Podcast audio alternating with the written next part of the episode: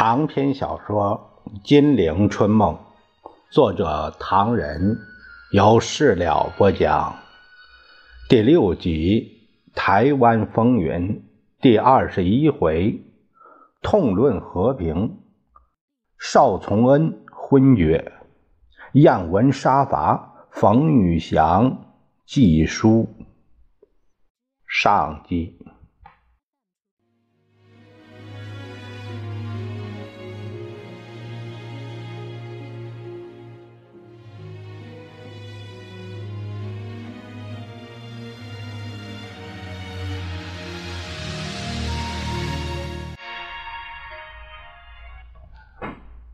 话说，在这个期间，蒋介石在全国布置的格杀打捕，真是轻如难书。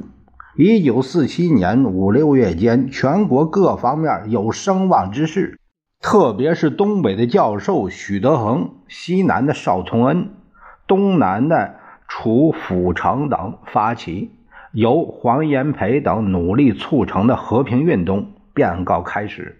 这个和平运动与蒋介石御用和平运动大不相同，因此受到了各方面的注意。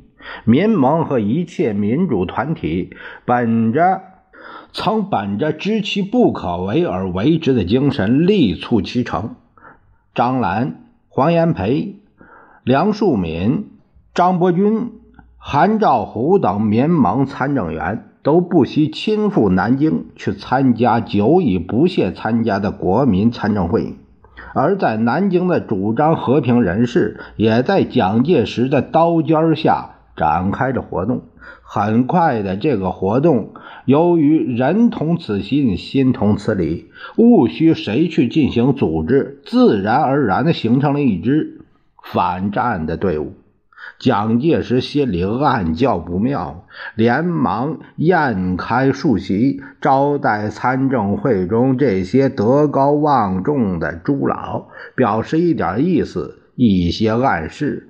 可是这几位知名人士对山珍海味无法下咽，对舒适的皮椅子如坐针毡，他们没有一个人不充满了爱国忧时的心情。想到战场上的残酷和国家不可知的前途，只是默默地向蒋介石流泪。这是无声的抗议，是忠厚的人民大众反战的表现。蒋介石见空气不佳，强笑着问道：“ 呃，大家请，为什么这样客气？不端筷子？”也不说话，太拘束了啊！太拘束了。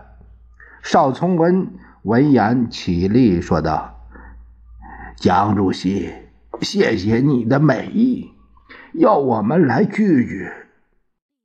不过大家想到兄弟相残杀，内战正紧张的时候，我们的悲伤岂是字句可以形容啊？”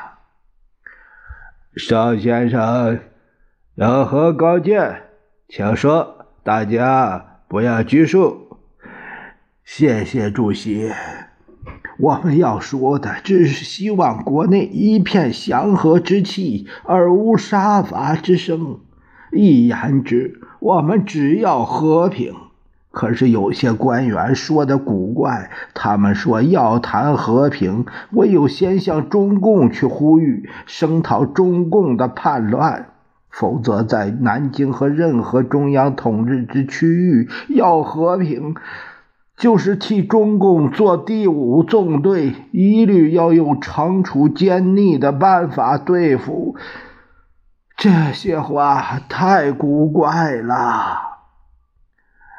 邵先生，请坐，请坐。蒋介石铁青个脸。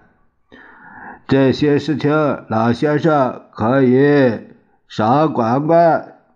张澜一听，拍着桌子就站起来了。蒋主席，谢谢你的盛宴。刚才邵先生说的话，兄弟也有同感。而且兄弟以为，年纪老的人。对这些事情也要管，应该管，而且因为年纪越老，越该管呐。啊啊！蒋介石一怔啊啊啊！是啊是啊，该管应该管。很好，蒋主席说的对。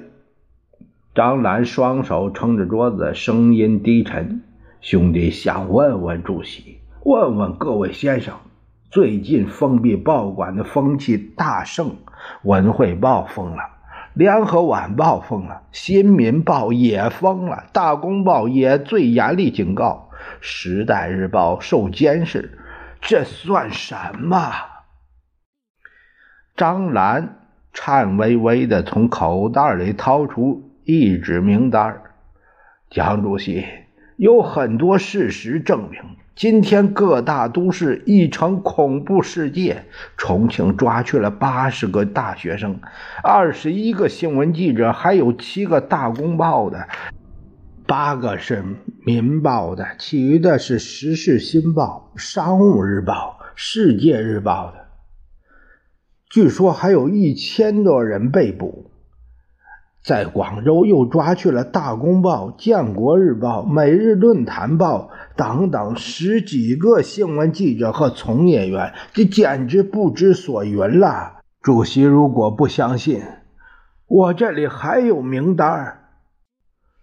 不必了，不必了，抓这些人当然有理由的，因为他们为非招募。不不不，黄炎培把话接过来。他们报道的新闻实实在在是老百姓愿意听的，是老百姓心里想说的话。物价飞涨，民穷财尽啊！不是这样子。蒋介石皱着眉头，他把话给拦过来了。是这样子的。黄炎培有些激动。他愤激地说：“因此，他们的被捕更增加了人们的不满。大家痛心疾首，说政府这样做离开和平越来越远了。”蒋介石还没开口，张伯钧接着发言：“主席，最近大量逮捕学生、殴打青年，这个现象也很糟。”大学教授寓所被搜查，毫无学术自由，实在不成话。教授们一把年纪，只是研究学问，培养青年。他们如果教书教不好，理论有问题，大家可以公开讨论，阐明学说。怎么可以出动枪杆去吓唬他们、捉他们呢？蒋介石实在忍不住。心想：他们这些老家伙竟敢在自己面前教训起来了。他一再打算发作，但终于还是忍了下来。他强笑着说：“呃，怎么，你们，你们是不是要做中共的说客啊？啊，呃，这不行啊！”邵从文也忍不住。他五内俱焚，浑身哆嗦着站起来，面对着蒋介石，只说了：“哎，和和平啊！”老先生热血沸腾，爱国心切，竟无以为继，说不下去，一头扑倒地上。顿时秩序大乱，人们对这凄惨的一幕感到不知所措。蒋介石。却面不改色，冷冰冰的，高高在上，毫无表情。眼看邵从文被人抬出大厅，送进医院，秩序也就恢复平静，空气是更为低沉，这顿酒席也就不欢而散。但这几位老先生心不死，第二天还想挽救这个局面，找蒋谈谈。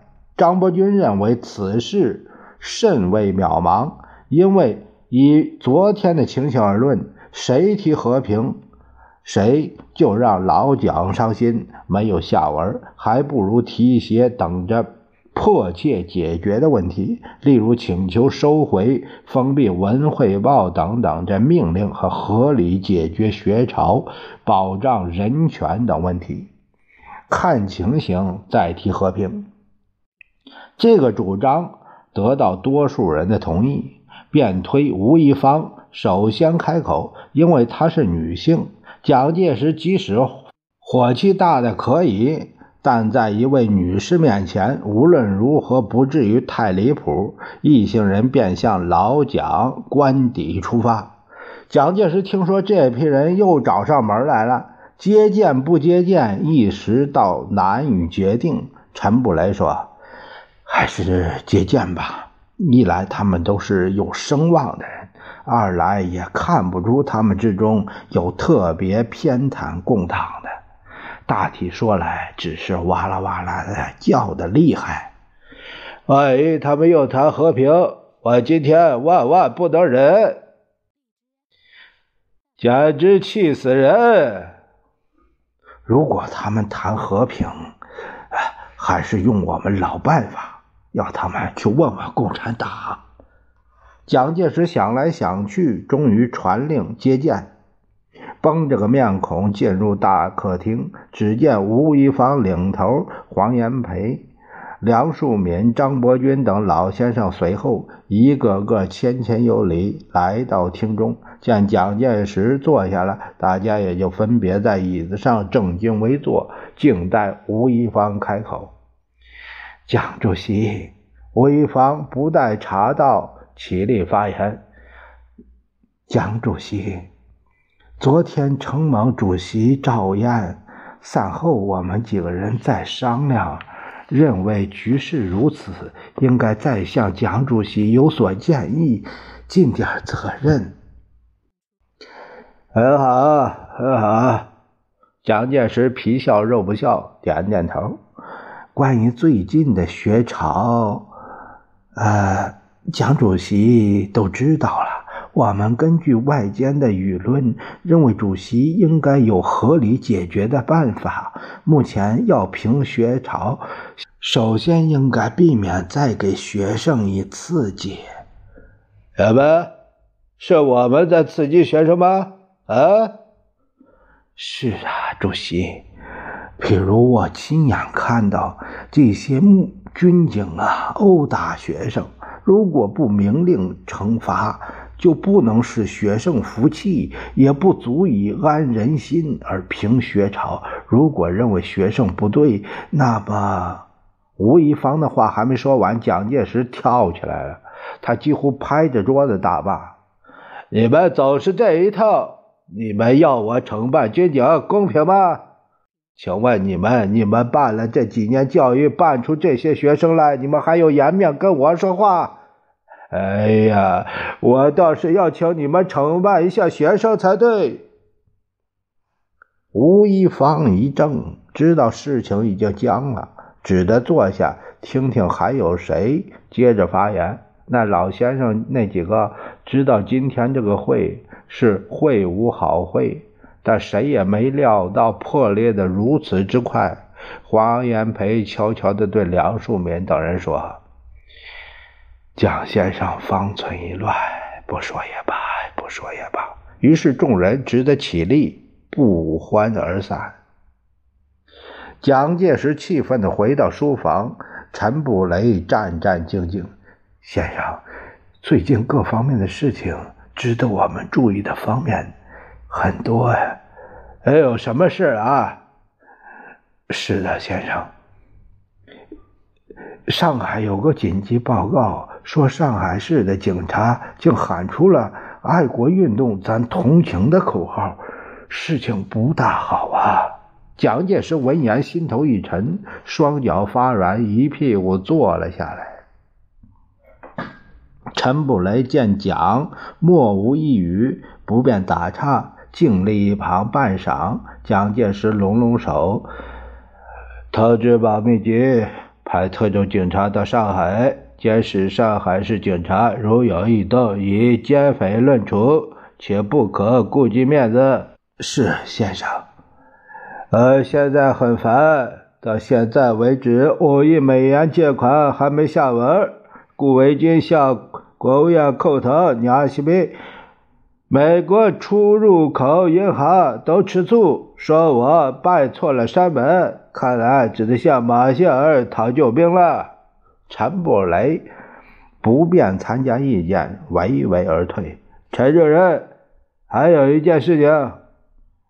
是先生，美国不肯借钱，我们要想办法才是。是的，先生。某些事件已经过去，不妨再来一个猛匪清查的消息，刺激刺激美国。这个陈布雷不以为然，但难启口。蒋介石误会了他意思。如果这个消息也没有用。那么你给我找个适当的机会，就说我要放弃东北，看看他有什么反应。先生，呃，陈布来硬着头皮，啊，我们这样做会不会给人家说这是我们在威胁美国呀？哎，太忠厚。呵呵。哎呀，局势发展到这种田地，由他们说我威胁好了。正说着，陈果夫求见。